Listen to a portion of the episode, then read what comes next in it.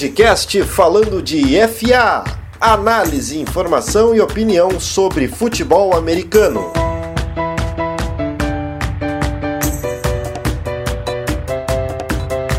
Salve, salve pessoal, sejam bem-vindos a mais uma edição aqui do nosso podcast falando de FA, uma edição de glória porque a NFL voltou, tivemos os jogos da semana 1, muitas alegrias, muitas tristezas também, e a gente está aqui para comentar sobre todas essas partidas que aconteceram na primeira rodada da temporada 2020-2021 da NFL, que passa muito rápido e a gente tem que aproveitar cada momento, cada, cada emoção que a gente vive em cada jogo e por isso vamos analisar aqui a fundo alguns jogos, comentar sobre alguns destaques, sobre algumas decepções e vamos comentar aqui com a nossa equipe do Falando de FA. Queria cumprimentar o Andrei da Rocha que está aqui com a gente. Tudo bem, Andrei? Tudo bem, tudo certo. Não, não tão bem devido ao meu time na rodada, mas depois a gente vai falar mais sobre isso. Mas tudo certo, alegria, final de semana, domingo cheio de NFL, a segunda também cheia de NFL. A temporada voltou, então dá para ter bastante alegria, assim. É, o, a gente não teve muita alegria nessa rodada se a gente for falar com clubismo, né? Então a gente vai, vai tentar fazer uma análise mais, mais criteriosa e mais técnica do que clubista aqui no nosso podcast. Quem também não está feliz, né, Gabriel Fraga, que o seu time acabou perdendo e vamos, vamos ter que ouvir as lamentações de Gabriel Fraga. Como é que você está, Gabriel Fraga? Não vou perguntar se está tudo bem, porque eu sei que não está tudo bem, mas como é que você está se sentindo? Eu tô me sentindo um pouco abaixo do fundo do poço. e. Cara, não sei, sabe? Eu acho que o Big Fangio a gente tem que fazer uma vaquinha entre os torcedores, comprar um, um cronômetro, um relógio para ele, para ver se ele começa a dar uma treinada já desde casa, desde cedo, mas eu tô, tô triste, cara bastante. É, a, voz do Gabriel mostra a tristeza no, no semblante do torcedor do Denver Broncos, assim como o nosso Paulo Mendes também está triste. Quem está feliz é ele, Matheus Goulart, que está fazendo sua estreia aqui no nosso podcast, membro novo do Falando de FA, está ajudando nas redes sociais, nas publicações do conteúdo. Matheus, seja bem-vindo ao Falando de FA, seja bem-vindo ao podcast. Você está feliz, pois você é torcedor de qual time? Perfeito, eu sou torcedor da melhor defesa da NFL, que é a do Pittsburgh Steelers. Primeiramente, eu quero é, agradecer a oportunidade aí que vocês me deram, agradecer aos ouvintes que estão acompanhando. Eu sou torcedor dos Steelers e eu tô feliz, né? Eu tô cauteloso, eu não vou dar graças a Deus ainda, eu vou ficar na minha, mas eu acho que vai vir coisa boa pela frente. É, essa defesa aí dos Steelers, a gente já, já falou um pouco sobre ela até no, no outro podcast, que é uma defesa que vem forte. Então vamos começar as nossas análises aqui da primeira semana da NFL. Não esqueça de acompanhar o nosso podcast, seja pelo Spotify, pelo Anchor, iTunes, outras plataformas de podcast. Siga nosso Twitter e nosso Instagram, arroba falando de FA. Se inscreva no nosso canal do YouTube, procure Falando de FA, deixe um like, like nos vídeos, ative o sininho para receber notificações e ajude a compartilhar nosso conteúdo. E também nos siga na twitch.tv barra falando de FA, onde você encontra nossas, nossas lives, por enquanto nas quintas e segundas-feiras, falando de muito futebol americano e da NFL. Bora para o nosso podcast de hoje.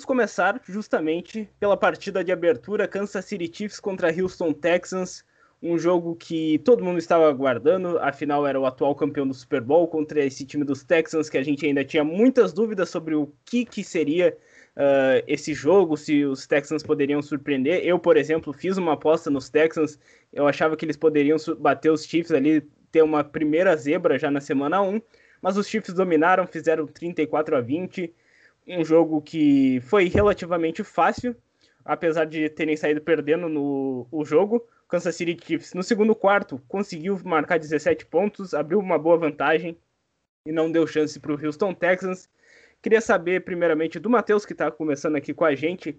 Matheus, o que, que tu achou desse jogo? Para ti, qual foi o principal destaque dessa partida nessa vitória do Kansas City Chiefs?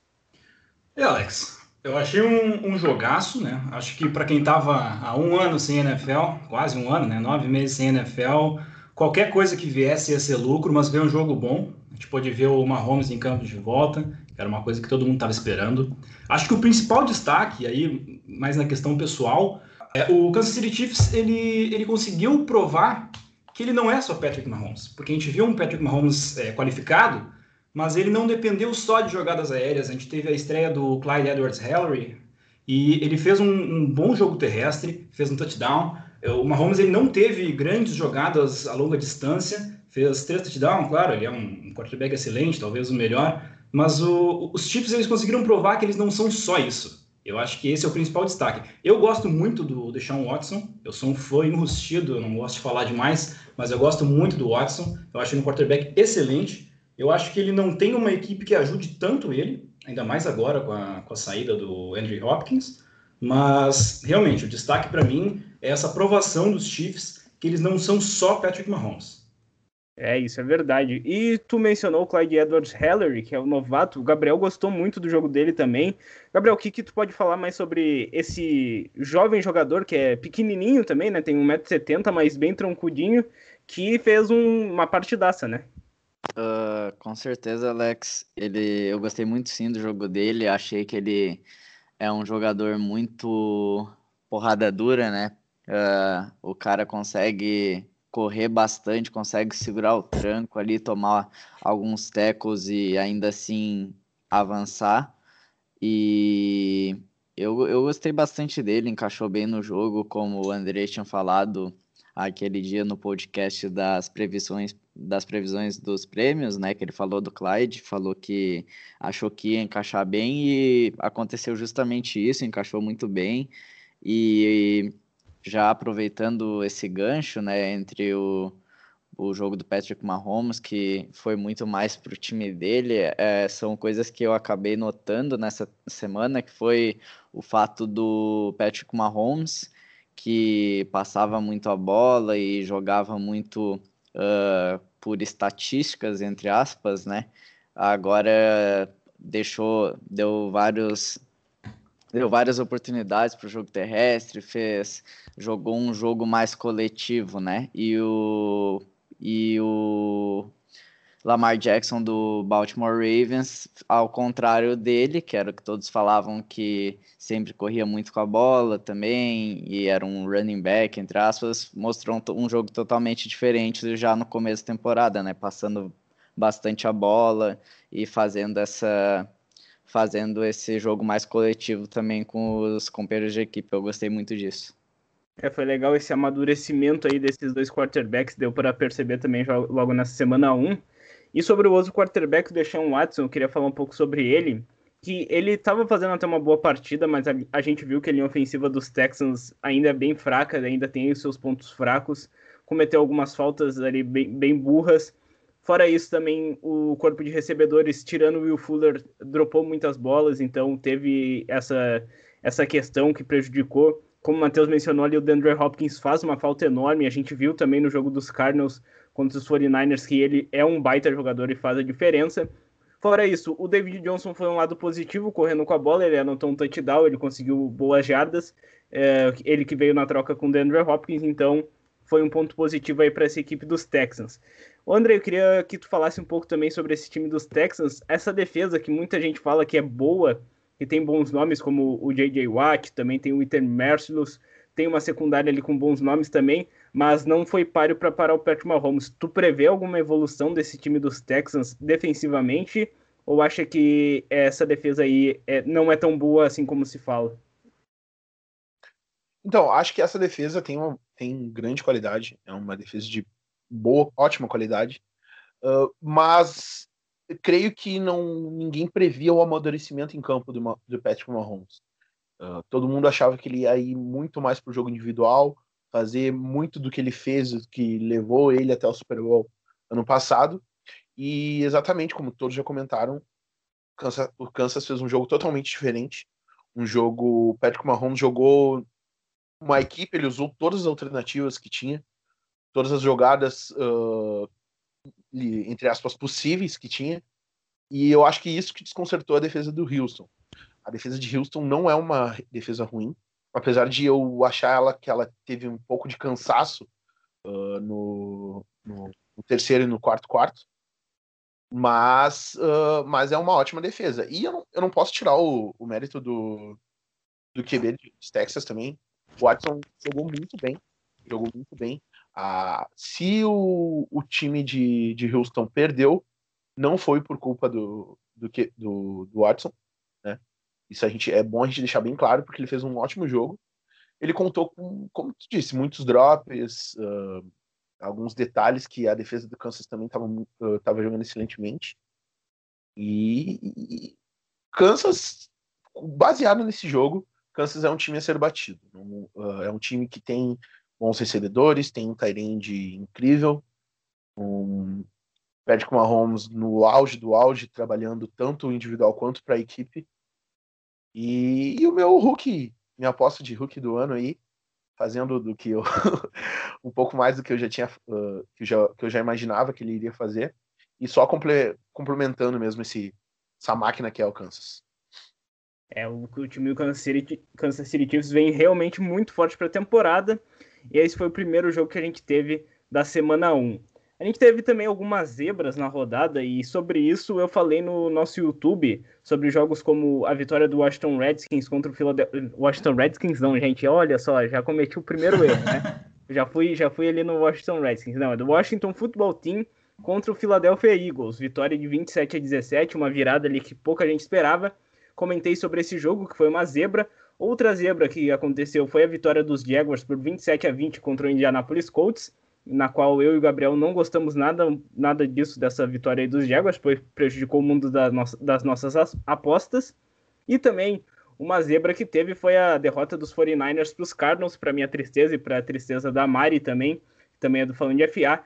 Então falei mais sobre esses jogos, por que, que os favoritos não venceram e o que, que essas equipes que eram consideradas zebras fizeram para conseguir bater esses favoritos. Então acessa lá no nosso YouTube Uh, tá no link da nossa bio também do Instagram, então é só acessar lá que você confere o, esse vídeo e entende mais sobre essas zebras da rodada.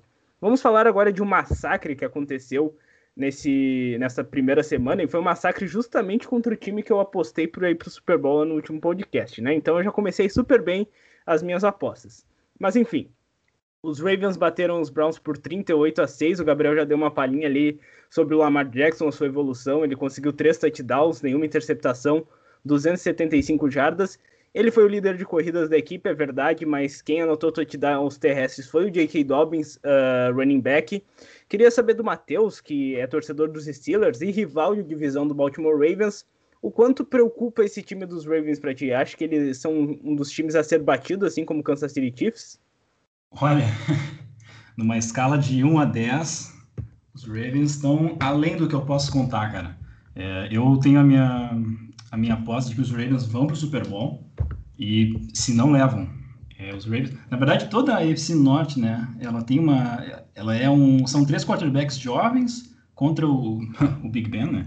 Que já não é tão jovem mais. Mas os Ravens, tanto os Ravens quanto os Browns, eu não desisti dos Browns ainda. Eu acho que os Browns ainda podem entregar. É difícil tu fazer qualquer análise uh, sobre um time que está jogando contra o melhor ataque da temporada passada, o MVP da temporada passada. Então, mas sim, os Ravens me preocupam muito, assim como os Browns. Talvez os Bengals não tanto, mas os outros dois com certeza. É verdade. Os Bengals, uh, a gente vai falar daqui a pouco também sobre eles, sobre essa estreia do Joe Burrow. Uh, mas enfim, e, Gabriel, o que, que tu achou desse jogo dos Browns? Assim, era o que tu esperava ou foi algo muito abaixo? O que, que tu viu que deu de errado para esse time de Cleveland para tomar esse massacre aí dos, dos Ravens? Cara, eu acho que o que deu errado, na verdade, eu acho que na verdade o Ravens deu muito certo, né?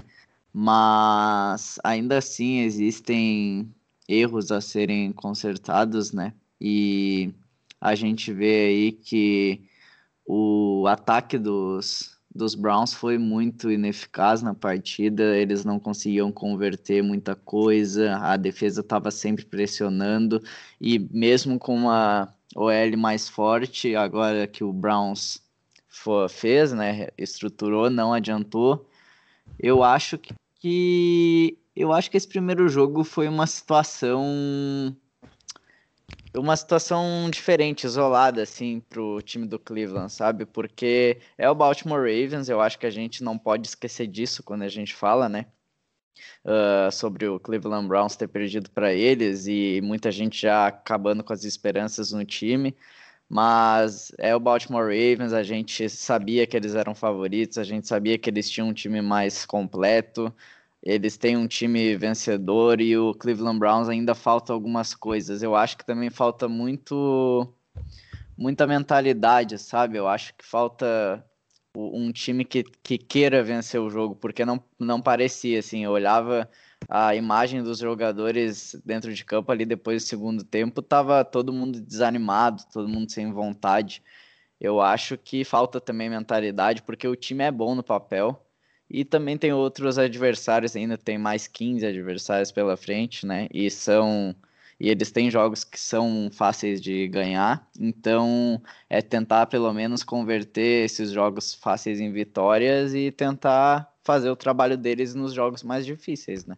Mas eu, eu, cara, eu não me surpreendi com o resultado, mas eu me surpreendi com esse desânimo, sabe? Essa falta de vontade de, de querer ganhar, de querer jogar. É, pois é, isso daí acaba pesando muito contra a equipe do Cleveland Browns. E já que a gente estava falando de um time da AFC Norte, vamos falar do Cincinnati Bengals. Vou trazer aqui um pouco sobre esse jogo que eu acabei assistindo, uh, porque eu gosto muito da equipe dos Chargers. Se eu fosse escolher uma equipe para torcer na AFC, seriam os Chargers. Bem louco eu, mas azar. E o Cincinnati Bengals também queria ver essa estreia do Joe Burrow, afinal, escolheu o número 1 um, uh, do último draft. Ele que acabou fazendo um touchdown terrestre, mostrou que sim, sabe correr, e acabou lançando uma interceptação. Passando a bola, ele não teve um desempenho muito acima da média, mas ele mostrou personalidade. A campanha final do jogo poderia ter sido de vitória se o AJ Green não fizesse a falta que, de interferência de passe, e daí os, os Bengals tiveram que chutar o field goal, que acabou sendo errado pelo Randy Bullock, que acabou errando um field goal curto ali. Alguém lembra quanto foi a distância? Se foi 31 ou 34 jardas, alguma coisa assim? Bah, não me lembro. É, foi, foi por aí. Foi, foi, de 30 e pouquinhas jardas e ele acabou errando e os Chargers acabou, acabaram vencendo de 16, por 16 a 13. O ataque dos Chargers com Tyrod Taylor como quarterback, então uh, eu não gostei muito da partida dele, achei ele muito travado e isso prejudicou um pouco o ataque aéreo dos Chargers, que pra, na minha opinião é muito bom. E o jogo terrestre, o Joshua Kelly conseguiu correr bem com a bola, que é o running back número 2. O Austin Eckler também conseguiu boas jardas. Então o jogo terrestre acabou funcionando. E a defesa também, que é muito boa, apesar da, da ausência do Dervin James, conseguiu fazer um bom trabalho pressionando o Joe Burrow, que viu já que a NFL não é coisa fácil e que vai ter bastante trabalho nesse comando aí do Cincinnati Bengals. Vamos ver se ele consegue trazer essa equipe dos Bengals a, a um tempo de glória que a gente não vê faz muito tempo. Agora vamos falar com o Andrei da Rocha, porque foi de 31 jardas? Exatamente. Então, aproveitando que o André já trouxe essa informação, eu queria falar com ele, porque a gente teve vários clássicos de divisão logo nessa primeira semana, e o time dele enfrentou o Chicago Bears, e acabou saindo derrotado por 27 a 13. Eu queria saber o que, que aconteceu, Andrei porque teu time perdeu pro Mitchell Trubisky fazendo três touchdowns. E eu queria entender o que, que aconteceu. O, tu pode explicar para o nosso ouvinte, até para mim, porque eu ainda não entendi o que, que aconteceu com o Detroit Lions nessa partida contra os Bears. Ah, eu acho que se algum ouvinte souber, tiver a resposta, eu também quero entender o que aconteceu. Essa é a verdade. Um time totalmente diferente no final do, da partida. Erros erros ridículos, assim. Foram detalhes dos detalhes que impediram essa vitória. Uh, mas ah, eu não tenho bons históricos de quando Detroit uh, começou muito bem, né? Sempre acontece. Quando acontece ao contrário, eu acho que eu tenho mais esperança.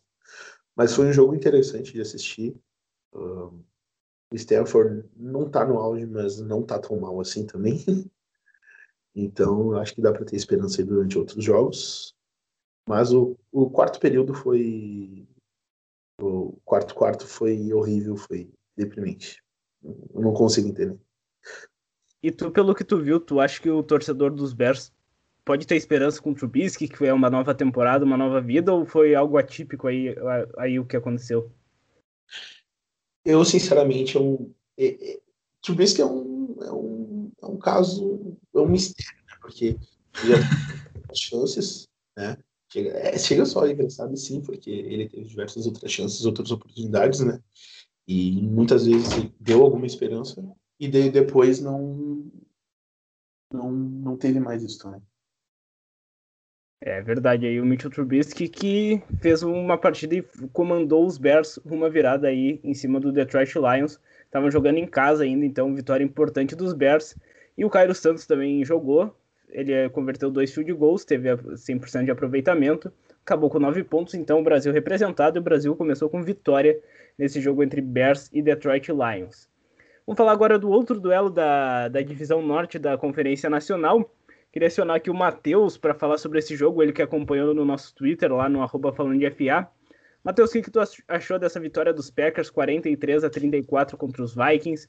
Um jogo cheio de pontos em que o Aaron Rodgers acabou sendo destaque, né? O que, que tu achou dessa partida do lado dos Packers, do lado dos Vikings? O que, que a gente pode tirar logo na semana 1 dessas duas equipes? É, é difícil tirar qualquer coisa da semana 1, né? É o que a gente tem agora, então a gente pode fazer essa, essa tentar fazer essa análise. A gente tem um, um, Aaron Rodgers que, pelo que eu conversei, eu tenho um amigo que é torcedor dos Packers e tá hypado, hein? O Aaron Rodgers tá dando aquele gostinho de Aaron Rodgers vintage. É, muito bem no jogo, aqueles canhões precisos dele, é, jogadas longas. Assim, os Packers começaram com aquela dificuldade na red zone, né? Que foi clara, eles fizeram três drives, não conseguiram, chegaram perto da end zone e não conseguiram fazer o touchdown. Mas aí a solução é Aaron Rodgers jogando longa distância, né? Davante Adams também fazendo uma partida excepcional. É, talvez por conta da defesa dos Vikings tenha cedido em algum momento. Acho que tem um elenco ali que está se adaptando ainda na, na defesa, né? Uh, e, mas os Packers foram. Eu acho que eles lideraram a partida em todos os. Talvez não no início só, mas no resto do jogo foi uma clara vantagem dos, dos Packers. E do lado dos Vikings, o que, que tu achou do jogo? O Dalvin Cook com dois touchdowns, o Adam Thielen ali com dois touchdowns também. Mas tu sentiu que fez a falta ali um Stephen Diggs, que agora tá no Bills. Uh, não apareceu nenhum outro nome ali para dividir as atenções com o Thielen. E o que, que tu achou do Kirk Cousins nessa primeira partida? O Kirk Cousins foi bem, cara. Eu achei ele bem. É, claro, é, é, como eu disse, é, é, difícil fazer essa análise assim, mas o Kirk não jogou mal. Ele teve, vendo aqui as estatísticas dele, ele teve 19 uh, passes acertados de 25, ele teve 259 jardas, dois touchdowns, o que complica é a interferência, mas ele fez boas jogadas, ele fez um passe que foi bem comentado nas redes sociais. Mas realmente, é difícil tu jogar para um só wide receiver, né? Os outros dois ficaram apagadíssimos. Uh, o Dalvin Cook também teve que atuar para salvar. Mas eu, eu gostei dos, dos Vikings, eles são meu, meu segundo time favorito para vencer a divisão, a conferência, quer dizer, não a divisão. É, então, tu, então tu tá botando também o Green Bay Packers pra, como favorito aí dessa, da Conferência Nacional? Cara, tem chances absurdas. Eu acho que os Packers estão vindo muito bem, eles têm um ataque excelente, eles, tá, tá, o que complica talvez seja a defesa, mas eu acho que eles eles têm uma chance absurda, assim, uma chance claríssima de. Ainda mais com esse ataque.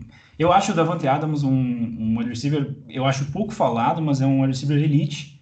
E aí com passes do, do Aaron Rodgers. O, Aaron Jones também, ele faz uma partida bem legal, bastante jardas, tem o touchdown dele ali. Eu acho que, olha, fica aí minha, meu hot take, hein? É, e, e, eu vou um pouco contigo também, porque a, apesar da defesa ter tomado bastante ponto, é uma defesa forte também. Em 2019 ela foi muito bem. Eu acho que ela consegue sim parar, parar as equipes em jogos, em outros jogos, assim, que a gente for ver durante a temporada. Uma vitória muito importante dos Packers contra os Vikings, um duelo já direto. Mais pra frente eles vão se enfrentar. Agora eu queria falar com o Gabriel sobre o jogo entre Bills e Jets, no qual a equipe de Buffalo acabou vencendo por 27 a 17 para ti, quem foi o destaque do jogo, Gabriel? Dá para dizer que foi o Josh Allen ali, que anotou três touchdowns, dois passando, um correndo, liderou o time uh, no ataque e a defesa conseguiu também fazer um bom trabalho. O que, que tu pode falar desse, dessa equipe do Buffalo Bills? Dos Jets não tem muito o que falar, né? Porque a gente sabe que é uma equipe bem fraca. Uh, bom, Alex, com certeza o destaque vai pro Josh Allen. Fez uma partida incrível, para ser sincero, né? Conseguiu ainda liderar a, em jardas terrestres. Eu achei isso bem interessante. Correu bastante. E, cara, eu acho que o Josh Allen, como a gente vem discutindo ao longo do tempo, ele é um dos quarterbacks que tá mais evoluindo, né? Assim a gente viu a trajetória dele desde que foi draftado. Ele é um quarterback que está sempre procurando melhorar e está melhorando, e a gente consegue perceber isso a cada, a cada, a cada mês que passa, a cada partida que passa, a gente vê isso. E junto com um time que está se formulando muito bem já, já está montadinho, tá ainda tem algumas coisas para resolver, mas ali o esqueleto está muito bem feito. Agora tem o Stefan Diggs, que tu duvidou ali dele, né? Vocês, vocês duvidaram de mim, olha lá, foi lá jogou bem. E aí tem o Stefan Diggs, tinha o, David, o Devin Singletary, desculpa, uh, ah, para ajudar ele ali. Tinha o John Brown e o Cole Beasley, que fizeram uma partida boa também. E olha, eu acho que a gente, a gente tem que perceber que é um time que está tá começando a aparecer mais, é um time que merece aí ser mencionado cada vez mais. Mas a gente não pode esquecer que foi contra o Jets, né? Tudo bem, eu acho que eles deram uma tranquilizada no final do jogo ali e deixaram os Jets pontuar, porque já estava mais tranquilo. Mas ainda assim, eu acho que a gente só vai poder falar concretamente deles daqui a algum, alguns jogos, né? Porque o Bills é um time que não tem um calendário tão difícil, mas eu acho que depois do jogo ali contra, acho que na, na metade ali da, dos jogos na semana na semana 6, eu acho, a semana 5 contra o Chiefs, se eu não me engano, eles têm um, um jogo. Eu acho que esse jogo vai ser importante para a gente ver como que, que o Bills vai estar tá nessa temporada, sabe? Se eles vão se comportar bem diante de um time que é elite, de um, diante de um time que é vencedor de Super Bowl. Então, eu tô ansioso para ver esse Buffalo Bills esse ano. Acho que eles vão vencer a divisão, como já falei antes. E gostei do, do Josh Allen, até vou apostar nele aí na próxima semana, porque tô com, tô com um hypezinho nele, sinceramente. E eu queria falar uma coisa também, adendo, para deixar a vida do André um pouco menos triste. A gente tem que lembrar que o jogo do Lions, né, não teve Jeff Okuda no elenco como titular. Ah, é então, eu acho que um jogo com o Jeff Okuda ali seria totalmente diferente, cara. Até porque o Trubisky é um cara que gosta de ser interceptado, né? A gente sabe disso. E o é. Oakland ali com certeza teria um impacto muito grande. Não teve por causa, né? Não, não jogou por causa da lesão lá. Mas eu acho que quando o Okuda entrar, e eu gosto muito desse cara, eu acho que a situação do Lions vai mudar para com ataques assim medianos, né? E não tão bons quanto o do Bears. É verdade. E sobre. Tu falou um negócio bem interessante sobre o Josh Allen estar tá evoluindo a cada jogo, a cada temporada, e eu concordo contigo. E do outro lado a gente vê o Sandarnold que parece que não evolui, sabe? Parece que ele fica na mesma. Tudo bem que o time também não ajuda, a gente vê ali o time com o Livion Bell sendo a, estrela, só que agora ele tá machucado, então nem isso ele vai ter. Corpo de recebedores muito fraco, tirando o Jameson Crowder ali que ajuda ele, mas é um time bem fraco pra gente ter noção. E eu já até cravo aqui que o Adam Gaze não termina a temporada como head coach.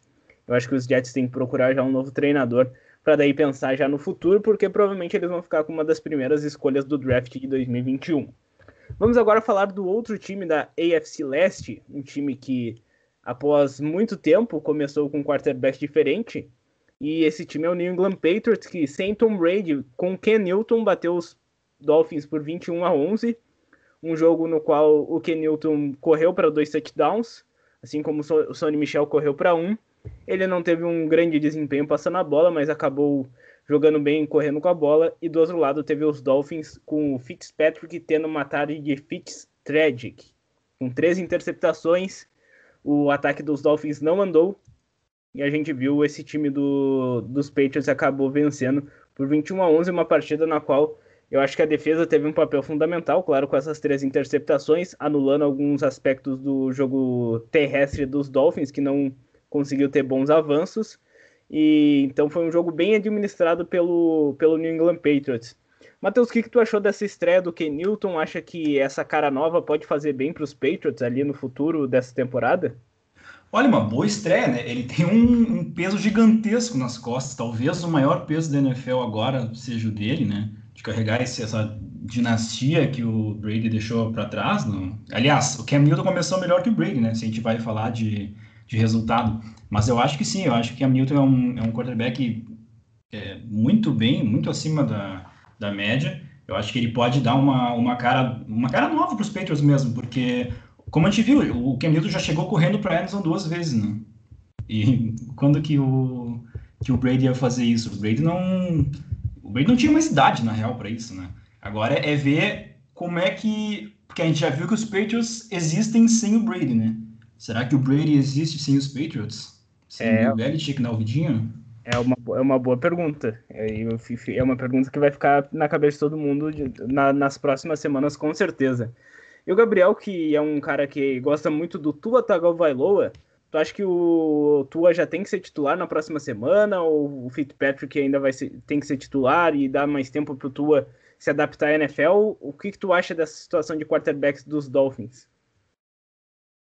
Cara, eu acho que é uma. Eu acho que é uma escolha óbvia por minha parte, né? Tua devia entrar já desde a semana 1. Eu não consigo ver sentido em um time que está re... sendo reestruturado, que tem tanto para teve tanto para fazer nessa off-season, fez bem, fez o fez o arroz com feijão e um pouco mais ainda na off-season.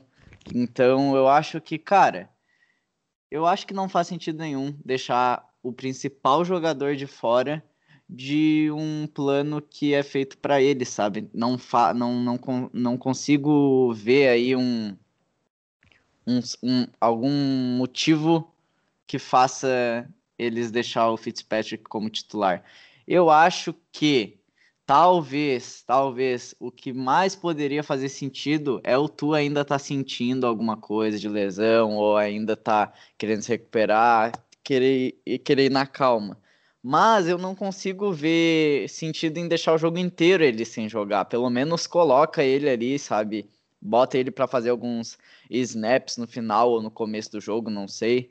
Uh, mas deixar ele totalmente de fora, assim, e ir lá e perder um jogo que era óbvio que ia perder com o Fitzpatrick, uh, não faz sentido nenhum para mim. E continuando na semana 2, né? Que é contra apenas o Buffalo Bills que é basicamente o time, o time mais forte da divisão, né?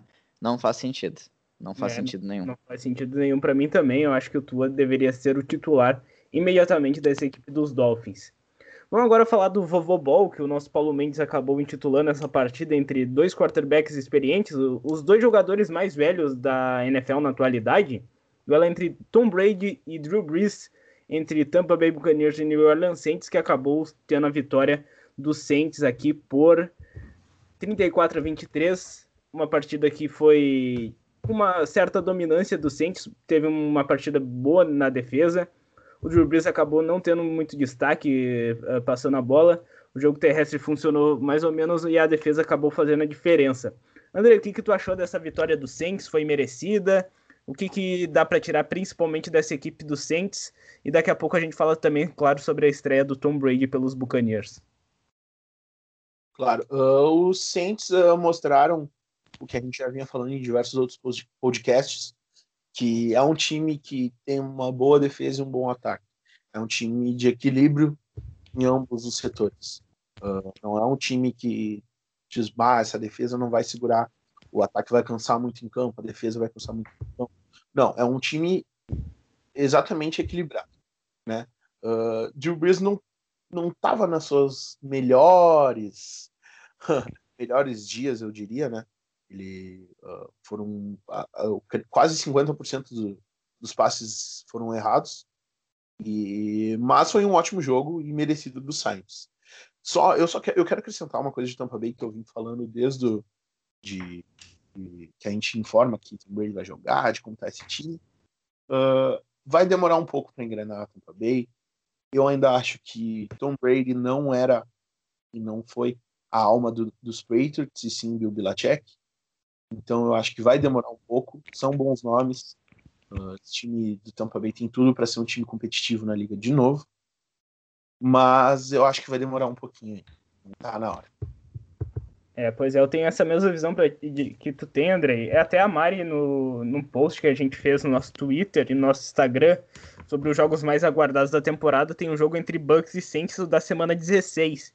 Nesse jogo a gente pode esperar um baita jogo, assim, um jogo mais competitivo, porque o Tom Brady provavelmente vai estar tá mais entrosado com esse ataque, que não teve o Leonard Fournette atuando muito, com cinco tentativas só para cinco jardas. Ronald Jones foi o principal running back o ataque aéreo, o Mike Evans estava ali como questionável para jogar, ele acabou tendo só uma recepção para duas jardas, então foi muito pouco. Foi para touchdown? Foi, mas ele não apareceu muito durante o jogo. Então a gente tem que ficar atento a esse, esse time dos Buccaneers que eu acho que vai evoluir. Mas sobre esse jogo, ô Matheus, o que, que tu achou da estreia do Tom Brady? Dois touchdowns, duas interceptações. Tu tem essa mesma visão que ele pode evoluir? Ou acha que esse ataque do, dos Buccaneers é só o hype e não vai dar certo em 2020? Não, eu acho que tem, acho que tem coisa para fazer ainda. Eu acho que rola uma evolução. Claro, o Tom Brady não é mais guri, né? Não, não é mais jovem. Acho que evolução como jogador eu acho muito complicado, mas entrosamento eu acho que ainda tem muito para evoluir, sim. Foi, foi uma estreia desastrosa. Eu acho que se ele não, ele pode até usar isso como, como combustível, né? O Tom Brady a gente sabe que como mostra aquele Super Bowl Falcons e Patriots, o Tom Brady se alimenta de, de, de desastre, né? Mas eu acho que tem pano para manga ainda assim. Uh, mesmo com um Saints que não jogou tão bem, eu acho que os Saints poderiam ter feito mais do que fizeram. Mas vamos ver, eu acho que tem campo ainda. E eu achei um, um, um, take fortíssimo esse do Andrei, que, que o Patriots é, é Bill Belichick alma, e não Tom Brady. Mas tendo a, vendo agora, talvez eu concorde, cara. Vamos ver como é que vai ser essa temporada, né? Pois é, o Andrei tem declarações fortes, ele gosta disso. E Gabriel, o New Orleans Saints teve um bom jogo, que a gente comentou aqui, uh, mas agora vai perder o Michael Thomas por algumas semanas, ele teve uma lesão e vai ficar de fora dos próximos jogos. O que, que tu acha que vai ser desse ataque do New Orleans Saints sem o Michael Thomas, principal recebedor do time? Agora quem vai se tornar será o Emmanuel Sanders, que é um conhecido teu de muito de longa data lá do Denver Broncos. Uh, tu acha que vai impactar muito esse jogo do Saints ou, ou não? Cara, eu acho que com certeza vai impactar a gente sabe que o Michael, uh, o Michael Thomas, como principal recebedor lá de New Orleans, já fazia muito e tem toda a questão tática, né? Ele era o wide receiver one, então muita marcação sempre para cima dele. Então o jogo do Emmanuel Sanders com isso ficava mais fácil, por isso a gente conseguia ver uma dupla muito ativa, muito que funcionava muito bem. E eu acho que isso quebra um pouco essa, essa expectativa que se tem na, no corpo de recebedores do, do Saints, não pelo fato de o Emmanuel Sanders não ser muito bom ou algo do tipo, mas pelo fato de que o Michael Thomas era um jogador que conseguia trabalhar muito bem com marcação, atraindo a marcação para ele, né? E a gente não sabe se isso vai acontecer agora uh, com, o, com o wide receiver número 2, que eu sinceramente não sei quem acho que é o Harris, não lembro, Deontay Harris, né? Uh, não. É o. Não... Deixa eu ver aqui que eu tenho aqui certinho. O Foi. número 2 vai ser é o Deontay Harris e tem Foi. também o Jacon Smith. Pois é, e a gente não sabe se vai ser assim com eles, então eu acho que quebra assim muito o ataque aéreo aí do Saints. Aí tudo bem, né? Tem Alvin Kamara, beleza, só que eu acho que não não, não vai ser, não tem como levar tudo assim no, no mesmo, sabe, a temporada inteira. Então, eu acho que vai quebrar um pouco, sim, esse ataque do Saints, talvez contra defesas mais fortes eles possam perder jogos, né? Eu acho que isso pode ser um fator muito importante. Então, a gente sabe que eles têm jogo, jogo contra o Packers, a gente sabe que eles têm jogo contra o 49ers, a gente sabe que eles têm jogos contra jogo contra o Vikings contra o Chiefs. Então, né, a gente eu acho que esses jogos vão ser muito importantes para a gente ver como que vai estar tá de verdade esse ataque do, do Saints. É, verdade. E vamos agora falar do nosso destaque da semana, que foi o quarterback Russell Wilson, que jogou muita bola nessa semana 1, na vitória do Seattle Seahawks por 38 a 25. Ele conseguiu 31 passes certos de 35 tentados, 322 jardas, ainda 4 touchdowns. Foi o líder do time na, em, no ataque terrestre com 29 jardas em três tentativas. Então a gente viu o Russell Wilson fazendo um jogão, assim, sendo o melhor jogador da semana, assim, na minha opinião. Acho que não sei se vocês concordam com isso. Vocês acham que o Russell Wilson merece esse prêmio de melhor jogador da semana? Com certeza. Matheus. Eu, eu não sei, cara. Com certeza não, não diria. Eu, é, eu fiquei muito na dúvida com bem. o Rodgers também. É, eu... essa é a minha aposta. Eu, eu, eu acho que sim. Eu acho que o Russell leva o jogador da semana. É, pois é. Eu gostei muito da partida do Russell Wilson, do Aaron Rodgers também, mas o aproveitamento de passes do Russell Wilson foi uh, quatro passes errados apenas, isso daí conta bastante. E ele uh, conseguindo conectar muito bem seus recebedores, assim, o DK Metcalf em profundidade, Tyler Lockett também, usando o Chris Carson para receber passes, ele que fez dois touchdowns, terrestres, uh, dois touchdowns aéreos, então ele conseguiu envolver mais o seu ataque aéreo e eu acho que ele merece sim esse prêmio de MVP da semana 1 pela grande partida que ele fez contra o Atlanta Falcons. E o Matt Ryan, se a gente for ver as estatísticas aqui, Matt Ryan conseguiu 450 jardas, uh, dois touchdowns e uma interceptação. Então a gente viu que uh, os Falcons seguem na mesma, né? Passando a bola pra caramba, para muito, muitas jardas, os recebedores, os três principais com nove recepções, mais de 100 jardas, o Julio Jones, o Calvin Ridley e o Russell Gage. Então a gente viu esse ataque aéreo funcionando. O Todd Gurley anotou um touchdown, uh, mas não correu tantas jardas assim, teve uma média de 4 jardas por tentativa. Então a gente viu que esse time do Atlanta Falcons acaba sendo muito focado para o ataque aéreo e, apesar de fazer muitos pontos, acaba não conseguindo parar os ataques adversários, porque eu vou repetir o que eu já falei várias vezes o maior problema do Atlanta Falcons atualmente é a defesa. Não tem pressão, o front seven, na minha opinião, é fraco, e a secundária ainda é muito jovem e também uh, parece se perder muito durante o jogo. Muitas bolas em profundidade do Seattle Seahawks, uh, que a gente viu que a equipe do Atlanta Falcons não conseguia neutralizar. Então a gente vê que esse time do Seattle Seahawks vem muito forte para essa temporada. Uh, eu tô com bastante medo, afinal é meu rival de divisão e eu já acho que surge como um dos favoritos a vencer a Conferência Nacional e, por consequência, a divisão oeste da NFC. Ainda mais com, ainda mais com essa estreia do Jamal Adams, que ele fez uma baita partida. Então a gente tem que ficar de olho nessa equipe do Seattle Seahawks. E o nosso jogo da semana, eu queria que o André falasse um pouco mais sobre ele. Vai ter texto ali no nosso Instagram ali sobre essa partida da semana foi sobre Raiders e Panthers, vitória por 34 a 30 dos Raiders, Las Vegas Raiders, né, para deixar claro. Uh, o que, que tu achou desse jogo que teve seis trocas de liderança no placar? Teve jogo, teve jogadores se destacando aí também, né, André? Exatamente, exatamente. O destaque da partida foi Josh, Josh Jacobs, que estava simplesmente com vontade de jogar, fez três TDs, foi um grande jogo. É, como, eu, como eu disse no texto também anteriormente, é um jogo de, de querer ver, uh, de, de que aqueles jogos que tem que reprisar. É um clássico jogo que uma pessoa que não go gosta de futebol americano começa a gostar do esporte por causa desse jogo, porque o placar alterna muito, a liderança alterna muito. A gente teve uh, bastante uh, bons, bons ataques, boas defesas. Um jogo muito, muito equilibrado. E eu, eu, eu ainda quero ver de novo esse jogo. Eu quero ver reprisado esse jogo. Então, é. só, só queria acrescentar um detalhe só do Seahawks, que eu até quase perdi. Que agora eu, eu li uma coisa que eu lembrei. Eu queria destacar desse jogo do Seahawks a linha ofensiva, tá? Porque foram, eu acho que uma, são umas dois TDs, eu acho, fizeram a linha ofensiva do Seattle ajudou muito, muito, muito nisso. E eu acho que foi um dos destaques do jogo, só para recapitular do assunto anterior. Assim, é, a linha ofensiva do Seahawks ela é muito boa bloqueando para corridas, isso, isso é uma verdade.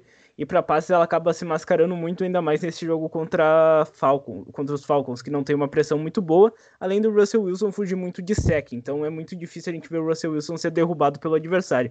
Então a linha ofensiva do Seattle Seahawks acaba sendo mascarada muito por isso mas realmente teve um bom jogo, principalmente bloqueando ali para algumas corridas e também protegeu bem o Russell Wilson, apesar da deficiência do, da defesa do Atlanta Falcons. Sobre esse jogo ainda do, do nosso jogo da semana entre Panthers e Raiders, Christian McCaffrey, né, que é o número um do Fantasy, que muita gente escolheu como o primeiro jogador ali no Fantasy, quem tinha essa escolha. Ele fez dois touchdowns, quase bateu a 100 jardas uh, terrestres, também recebeu alguns passes. O Robbie Anderson apareceu bem recebendo bola, fez um touchdown, passou das 100 jardas. O problema, acho que ainda é esse quarterback, Ted Bridgewater, apesar de ter feito um bom trabalho lá no Saints, quando o Drew Brees se machucou na temporada passada, eu acho que ele ainda ele não é a solução dos Panthers, sabe? Eu acho que, por exemplo, se um Trevor Lawrence chega para ser o quarterback dos Panthers, eu me animaria muito, sabe? Então a gente pode ver talvez os Panthers brigando ali pelas primeiras escolhas do draft, mas eu me surpreendi bastante com essa partida contra o Las Vegas Raiders, um jogo bem apertado e com certeza quem não viu esse jogo, ouviu e quer ver de novo, corra atrás para ver porque vale muito a pena. 34 a 30 para os Raiders. Agora vamos falar do nosso Sunday Night Football, tão aguardado, também tão temeroso uh, por mim e pelo Gabriel, porque a gente foi muito crente que os Cowboys iam vencer os Rams, só que acabaram perdendo por 20 a 17. E Gabriel, queria que tu falasse um pouco desse jogo entre Rams e Cowboys, o que, que tu achou, o que, que faltou para os Cowboys para vencer essa partida, o que, que deu errado uh, nessa partida aí, que te... foi a estreia do SoFi Stadium, que é a nova arena, o novo estádio dos Rams e dos Chargers para a temporada de 2020? Cara, eu. Meu Deus do céu, eu acho que o que falhou aí foi uma coisa que todo mundo conhece já. Um, um ser humano que quer ganhar 40 milhões, né? Chamado Dak Prescott. Eu acho que esse foi um dos erros, né? A gente viu um jogo muito falho dele, como eu estava comentando ali com a gente, entre o nosso grupo ali.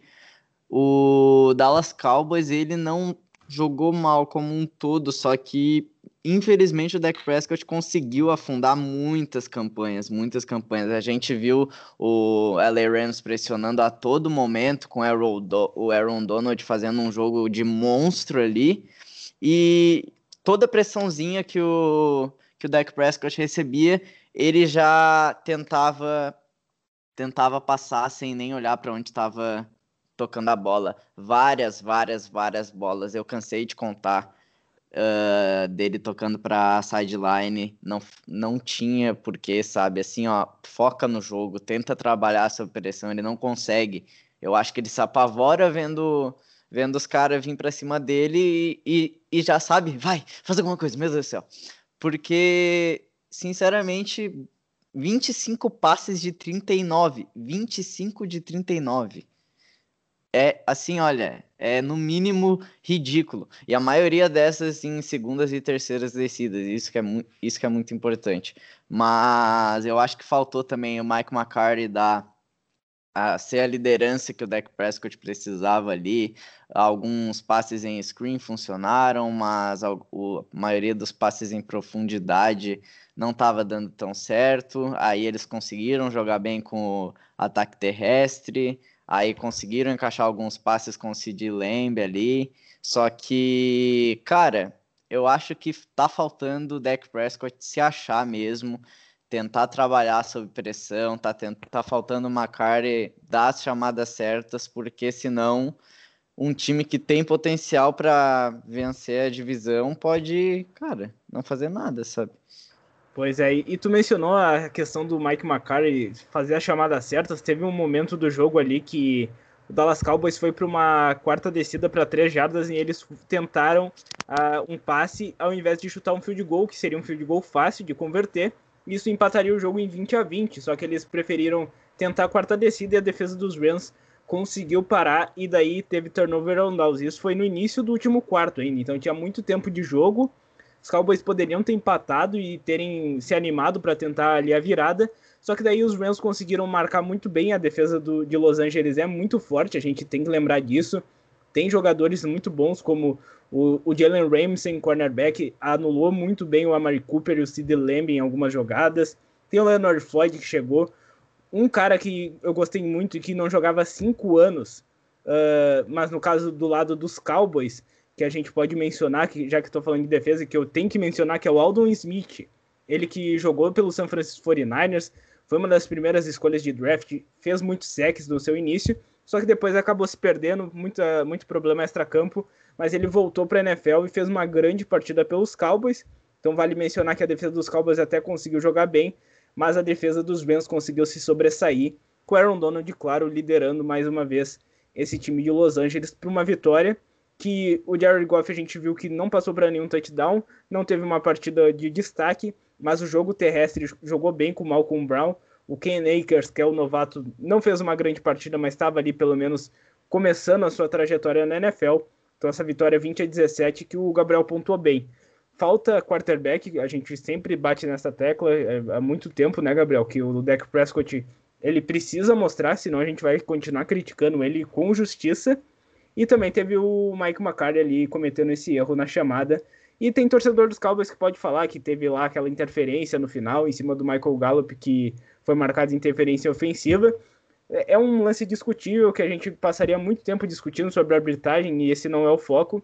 Eu, eu, na primeira visão, eu achei que foi falta, na segunda, ali com a câmera lenta, eu, eu talvez eu mudaria de ideia, mas enfim, os Cowboys não mereceram vencer essa partida contra os Rams nos primeiros Sunday Night Football da temporada. Agora, na segunda-feira, que teve, teve duas partidas, o time do Matheus venceu, 26 a 16, Steelers contra Giants. Matheus, fala aí o que, que tu achou dessa estreia dos Steelers. Tu se animou, mas nem, mas com cautela, né? Cautelinha, exatamente. É, é bom ter cautela, né? Eu gosto de falar, eu comecei a acompanhar a NFL em 2017, então desde então a gente teve a perda do Bell, a perda do Brown, é, a gente teve a lesão do Big Ben, que deixou todo mundo bem triste ano passado. Então agora seria a volta do Big Ben e um elenco eh, teoricamente bom, né? Tanto na defesa, como a gente gosta de falar, mas também no ataque. A gente tem é, o, Ben, que é um excelente quarterback, ou foi, né? E agora se provou realmente uma, uma boa surpresa esse retorno dele. Ele fez um jogo, ao meu ver, bem legal. Ele fez bons passes, ele fez boas chamadas. É, como corredor, assim, a gente estava esperando mais do James Conner e em certo momento o Snell chegou para fazer essas corridas, ele atuou melhor mesmo. E os recebedores ali, bom, eu acho que os Steelers têm um bom corpo de recebedores, é, agora liderados pelo Juju, né, depois da saída do Brown. É, claro, é, é, difícil fazer uma comparação, porque o Brown era top 5 da liga, né? Então agora a gente tem o Juju, que é um não, não é novato, claro, ele já entrou faz uns, uns anos, mas ele é wide receiver 2 até ano retrasado, e ano passado ele teve aquelas pipocadas dele, que o pessoal reclamou, mas ninguém tem coragem de falar mal do Juju, porque ele é talvez o cara mais carismático da NFL atualmente.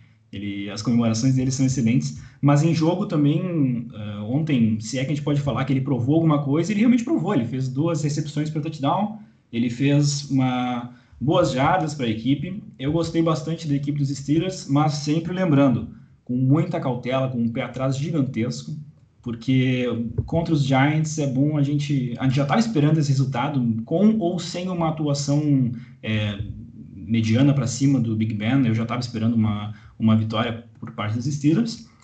Mas é isso aí, né? Eu acho que a gente tem um potencial. Não, acho não, né? Com certeza a gente tem um potencial muito maior do que na temporada passada foi comandado pelo Mason Rudolph e em certo momento pelo Devlin Hodges, né, Duck Hodges, que não tem é. comparação alguma com o Big Ben. É, aí é, aí é complicado. Eu, eu vejo esse time dos Steelers mais compacto, assim, se a gente for comparar com a temporada passada mesmo. Então, é um time para ficar realmente de olho e dá para até se animar, assim, claro, eh, com essa primeira partida. Apesar dos Giants, né, que o Daniel Jones lançou para duas interceptações, dois touchdowns também, fez uma partida ali bem inconsistente. O Saquon Barkley sofreu muito para correr. Ele terminou o primeiro tempo com 7 jardas negativas, se a gente for ter noção. Ele acabou o jogo com 6 jardas positivas, então o jogo terrestre dos Giants não funcionou. Apesar disso, a gente pode destacar positivamente o Darius Slayton com dois touchdowns, com jogadas em profundidade. Então, um wide receiver ali que já na temporada passada surgiu bem. O Saquon Barkley recebeu também bastante passes, conseguiu uma média de 10 jardas por recepção. Então, ah, esse time dos Giants, a gente vê uma defesa ainda muito fraca. Se a gente for, por exemplo, comparar com a defesa dos Steelers, eu boto ali 10 vezes pior que a defesa dos Steelers, é, que é muito boa em, to em todos os aspectos ali que a gente for ver.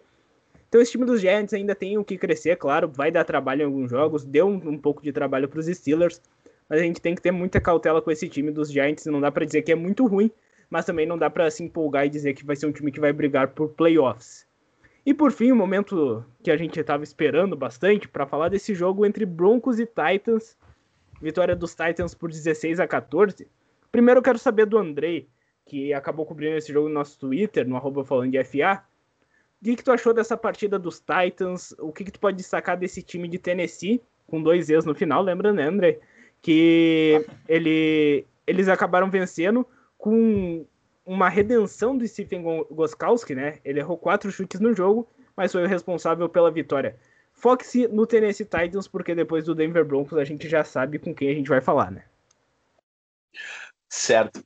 Uh, Tennessee Titans jogou muito bem. Eu não, não tenho a dizer que foi um, um jogo ruim. Foi, uh, em resumo, foi um jogo de defesas. Eu adoro jogo de defesas. Eu sou um grande fã de defesas de futebol do futebol americano. E foi um jogo de defesas. A gente uh, tive, uh, tivemos muitos lances da defesa e, e, foi um jogo bem equilibrado também. Para quem não gosta de jogos de poucos, poucos pontos, realmente não foi um jogo tão animador. Mas a defesa trabalhou muito. Uh, tem Hill tem tudo para levar, uh, acho que adiante uh, essa franquia. N ainda não sei dizer por esse jogo se os playoffs já são realidade para Titans. Não, não vi uma perspectiva muito longa, mas gostei do trabalho do Tannehill. Né? E Tennessee, com dois ex, uh, fez um bom jogo, mereceu, apesar desse problema com o kicker, né? Eu já na, no, no momento que eu vi o, o, veterano errar tantos, tantos chutes, eu já fiquei pensando assim, ó, volta lá o, o kicker que está lesionado para os Bears, e quem é que fica disponível nos Bears, né? Fica aí no ar para voltar para para Tennessee, por que não? Né, já desafoga lá os, os, uh, os rivais do, da minha divisão. Mas uh, foi um ótimo jogo. E eu, eu vou, antes de a gente dar a palavra para o nosso colega Gabriel, eu queria dizer que Drew Locke jogou muito bem. Muito bem. Uh, nem eu mesmo botava muita expectativa nesse, nesse jogo e, no, e nele, nessa primeira partida. E a gente viu que se um um head coach aí, o pessoal aí não não atrapalhar, ele tem muito que, que dar alegria aí pro, pro time de dentro. Então eu quero saber do Gabriel Fraga, grande torcedor dos Broncos, que estava bem animado antes da partida. O que, que deu de errado nesse jogo? É um time que fez uma partida muito disputada contra o Tennessee Titans até o final, ali antes do field goal do Stephen Goskowski, que deu a vitória para os Titans. O que, que deu de errado e o que, que tu achou desse time dos Broncos também? Como o André mencionou, o Drew Locke fez uma boa partida. E apesar de duas lesões importantes, né, o Von Miller, que está fora da temporada, e o Cutler Sutton, que vai ficar fora ainda de alguns jogos, o que, tu achou desse time dos Broncos, Gabriel? Abra seu coração. Cara, vamos começar falando aí do, da nossa defesa, que, por incrível que pareça, não atuou mal, atuou bem ainda, conseguiu parar muito bem o Derrick Henry, na minha opinião. Eu acho que houve alguns deslizes, mas eu acho que isso é do jogo. Eu acho que em algum momento o Derrick Henry ia conseguir encontrar uh, encontrar gaps, mas eu acho que mesmo em um jogo com 116 jardas do Derrick Henry, uh, poderia ter sido muito mais pelo que a gente viu, sabe? E então eu acho que o destaque é aí de um time que foi pífio no final do jogo. Eu acho que pelo menos a nossa defesa conseguiu fazer boas jogadas, a gente conseguiu. Uh, o, conseguimos bloquear até. Foi punch ou field goal? Não lembro exatamente se foi punch, né? Não, foi Uma, o field goal. Foi field goal, foi field goal do Goskowski. Uh, mas aí o Joel Case jogou muito bem, conseguindo desviar passes, conseguindo fazer o trabalho dele muito bem. O Ataocho substitu substituindo o Miller, teve o único sec da nossa defesa, né? Uh, e eu acho que, cara, um time desses eu acho que tem que entrar nos eixos aí é o ataque, porque o ataque tá pecando aí. A gente tem o Drew Locke fazendo uma partida não tão ruim, mas não foi uma partida boa também. A gente teve muitos erros no time como um todo, que a gente sabe já vem de longa data aí, que são as faltas. Muitas faltas que fizeram a gente, tipo, retroceder no jogo, não conseguir contabilizar, né?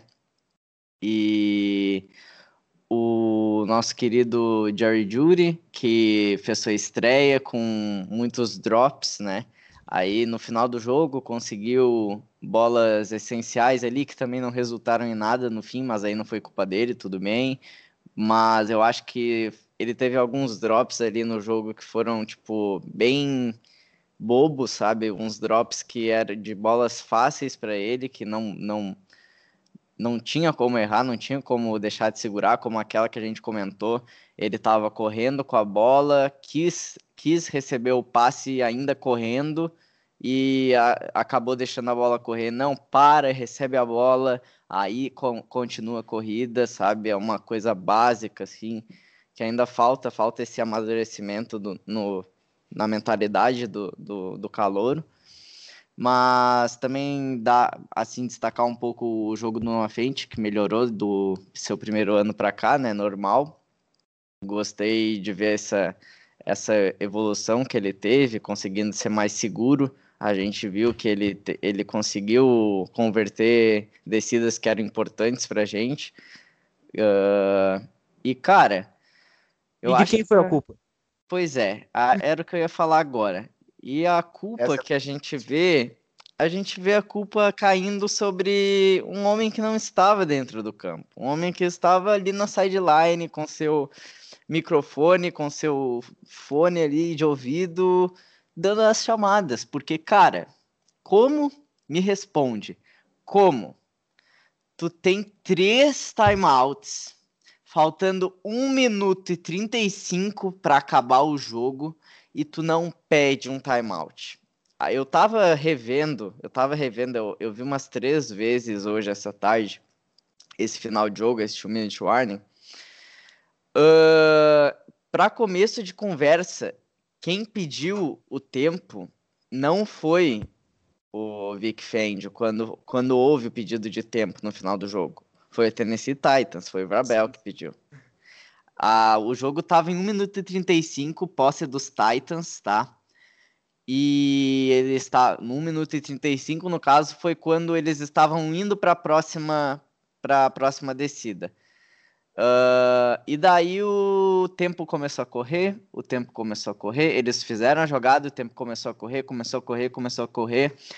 E no 1 minuto e 35, Parecia que ia acontecer alguma coisa, mas não. O relógio continuou andando. A gente, eu, eu, a cada segundo que passava, o meu coração começava a se despedaçar de uma maneira que, olha, ninguém vai entender.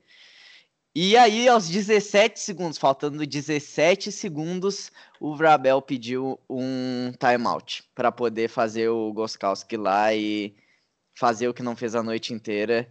Querido homem Goskowski, meu pesadelo dessa noite. Anyway, como que o Vic Fangio guardou três timeouts? Eu, eu lembro que a gente tava, é, faltava quatro minutos ainda, algo, algo, algo por aí, e eles estavam indo ainda na campanha dele, estavam entrando na campanha dele, algo assim. Eu falei: tem que começar a pedir tempo aí, tem que começar a pedir tempo aí, pelo menos um. Não, ele não pediu.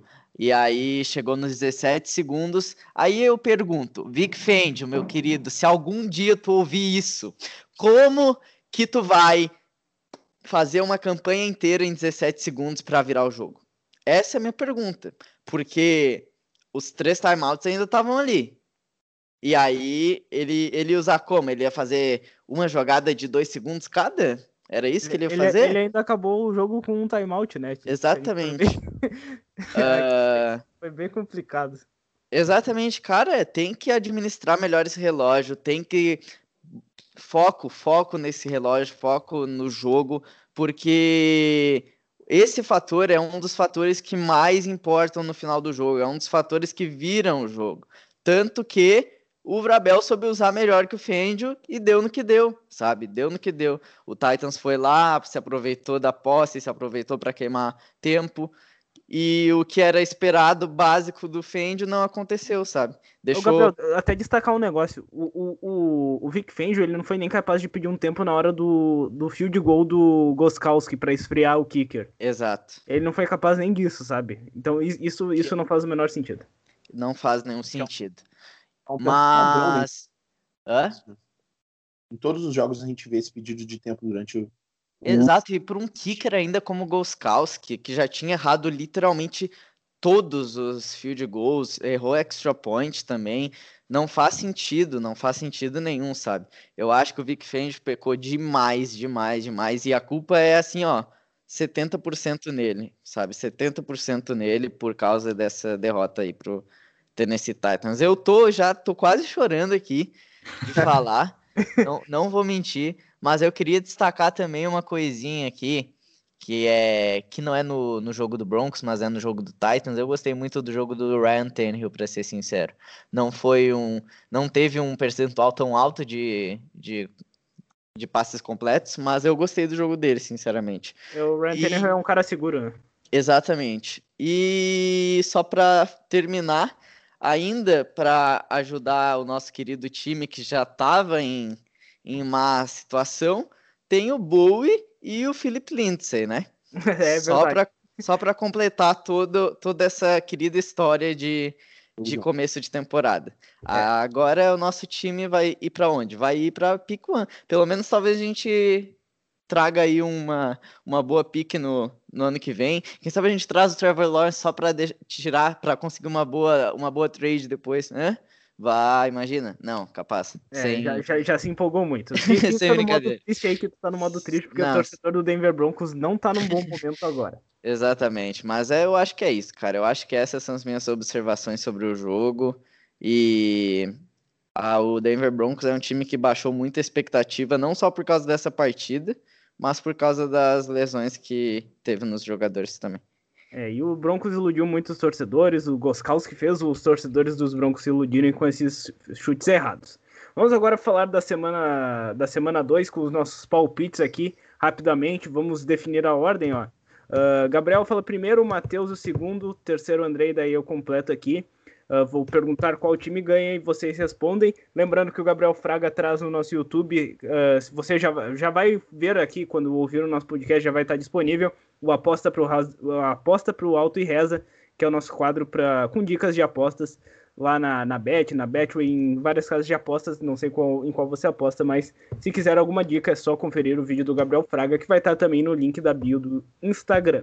Vamos para a semana 2, que começa com Thursday Night Football, que muita gente diz em maio, nossa, daria tudo para ver um Browns e Bengals. Pois então, você deu tudo e tá aí o jogo entre Browns e Bengals. Quem ganha, Gabriel? Cara, eu acho que Browns. Matheus. Eu vou de Browns também. Andrei. Browns. Eu vou de Browns também. Vamos para Bears e Giants. Eu acho que. Cara, tô com dúvidas, mas eu vou ir de Giants. Yeah, Giants, Giants. Bears. Eu vou de Chicago Bears também. Tô empolgado com o Trubisky, brincadeira. Ih, rapaz. Eagles e Rams, hein? Cara, eu vou de Ram. Não, Brinks, eu vou de Eagles. Não, eu vou de Rams, eu vou de Rams. Rams também. Vou de Rams também. Os Eagles fizeram uma patifaria na semana 1. Cowboys e Falcons. Cara, eu vou de Falcons. Cowboys, Cowboys. Falcons, porque Dak Prescott ainda não, não. Acho que não aprende dessa vez ainda. Eu vou de Dallas Cowboys. Apesar de Dak Prescott, eu acho que o time vai carregar um pouco ele. Buccaneers e Panthers. Cara, eu vou ir com Panthers. Buccaneers, o retorno de Tom Brady. Hum, sem muita fé, eu vou de Buccaneers. Eu vou de Bucks também. Jets e 49ers. Vou de 49ers. É, eu vou numa derrota dos Jets absurda. Eu vou num massacre por parte dos 49ers para alegria do nosso host. Né? Tomara. É, 49ers, sem dúvida, vai ser um, um outro massacre. Jets vai ser o capacho do, da temporada. Assim. É, eu vou com os 49ers, eu tô ainda confiante com esse time, apesar da derrota na semana 1. Steelers e Broncos, olha esse jogo, duelo entre Gabriel Fraga e Paulo Mendes contra o Matheus Goulart. Pois então, o Matheus Goulart vai sair com a felicidade de novo, né? Steelers. É, né? Fazer o quê? Vou no Steelers também, né? Eu vou de Broncos. Eu gostei do que eu vi ontem e eu acho que ontem, segunda-feira. E eu vou de... Tu gostou do que tu, tu, viu? Tu gostou porque tu não é torcedor, né, tirando, tirando, tirando, eu não, eu gostei do Drew Locke bastante. Eu acho que se perceberem onde é que foi o erro do último jogo, tem, tem tudo para os Broncos ganhar esse próximo. Tá, eu vou de Steelers também com um grande favoritismo. Titans e Jaguars. Será que Titans. Lynch faz o, faz o crime? Acho que dessa vez não. É, calma, calma. Acho que foi uma sorte. Sorte não, foi qualidade também, mas os Titans têm um elenco muito, muito superior. Eu acho que Jaguars. Eu vou de Titans. O Andrei tá pelas surpresas. Packers e Lions. Packers, né? É que o, o, o Leão sempre gosta de perder pros cabeça de queijo. né? Isso é verdade. Freguesia eterna. É, vou de Packers também. Aliás, antes, só rapidinho do André responder, ah, eu tava percebendo uma coisa bem interessante sobre esse ano, sobre essa temporada. Não teremos Packers versus Lions no dia de ação de graças. É só isso. Vai, Andrei. Exatamente. É, eu vou de pé. Eu vou de Packers também. Dolphins e Bills. Desculpa, tava mutado, Bills. Eu vou postar na zebra. Vamos de Dolphins. Meu Deus. Eu vou de Bills. Eu vou de Bills. Ah, ah Torre antes. Ah, é verdade, eu pulei o Andrei. Desculpa, Andrei. Vamos de Colts e Vikings agora. Vikings. Cara, Vikings também, Vikings, Vikings. Vikings, sem dúvida. Também vou de Vikings. Decepção é Philip Rivers. Cardinals e Washington Football Team. Eu vou de Cardinals. Uhum, eu também. Washington. Eu vou de- ai, ai. Eu vou de Cardinals também, apesar da defesa de Washington tá, tá, tá sendo fera, hein? Exatamente isso que Te- faz escolher o Washington. É, Texans e Ravens. Ravens. É, Ravens. Ravens, sem dúvida. Eu vou de Ravens também. Chargers e Chiefs. Chiefs. Chiefs. Chiefs. Vou de Chiefs também. Olha o Sunday Night, hein? Seattle Uhum. Seahawks e New England Patriots. É, eu acho que na linha de uma jarda vai haver uma corrida se acontecer dessa vez. Seahawks. Eu acho que quem ganha somos nós. Mas eu vou, por obrigação, eu vou no Seahawks. Seahawks. New England ainda não bate Seahawks. É, eu tô, tô animado pra esse jogo e eu acho que vai dar Seahawks também. E outro jogo que eu tô bem animado é esse Monday Night Football que a gente vai ter entre Esse Raiders tô. e Saints. Bato bem animado. Eu acredito em uma chance dos Raiders, para ser bem sincero. Mas eu vou de. Eu vou de Saints. É. Saints com três touchdowns de diferença. Meu Olha, amigo. olha aí. Eu vou de Saints e vai ser um jogo com muitos pontos, creio. Eu vou de Saints também porque Derek Carr ele não é um cara de prime time. Então, fechamos aqui as nossas apostas. No nosso Instagram você confere toda a nossa equipe palpitando. Segue a gente lá, arroba falando de FA, no nosso Twitter também com muita informação, com opinião, com a divulgação do nosso conteúdo. Mesmo arroba falando de FA. Siga a gente no, na twitch.tv barra falando de FA. Nesta quinta-feira a gente já vai ter o nosso programa novamente, a hora do kickoff, a partir das 8 horas da noite, com a nossa equipe, com convidados falando sobre esse Thursday Night Football e também sobre os principais jogos da semana 2. Siga o nosso YouTube, se inscreva no nosso canal falando de FA, deixe um like, compartilhe os nossos vídeos e também ative o sininho para receber notificações quando a gente lançar um vídeo novo. Muito obrigado a todos que participaram. Como a gente já está com o tempo estendido, eu não vou dar tchau para todo mundo, assim, um de cada vez. Tchau para todos, do- todos deem tchau. Valeu, tchau, tchau. Até. Tchau, tchau. O Gabriel tá triste. Valeu. Tchau pra todo mundo. Valeu, até a próxima semana e acompanhe o nosso podcast por, pelas plataformas de áudio que você tem aí, Spotify, Anchor, iTunes, Google Podcasts, entre outras. Até a próxima. Valeu!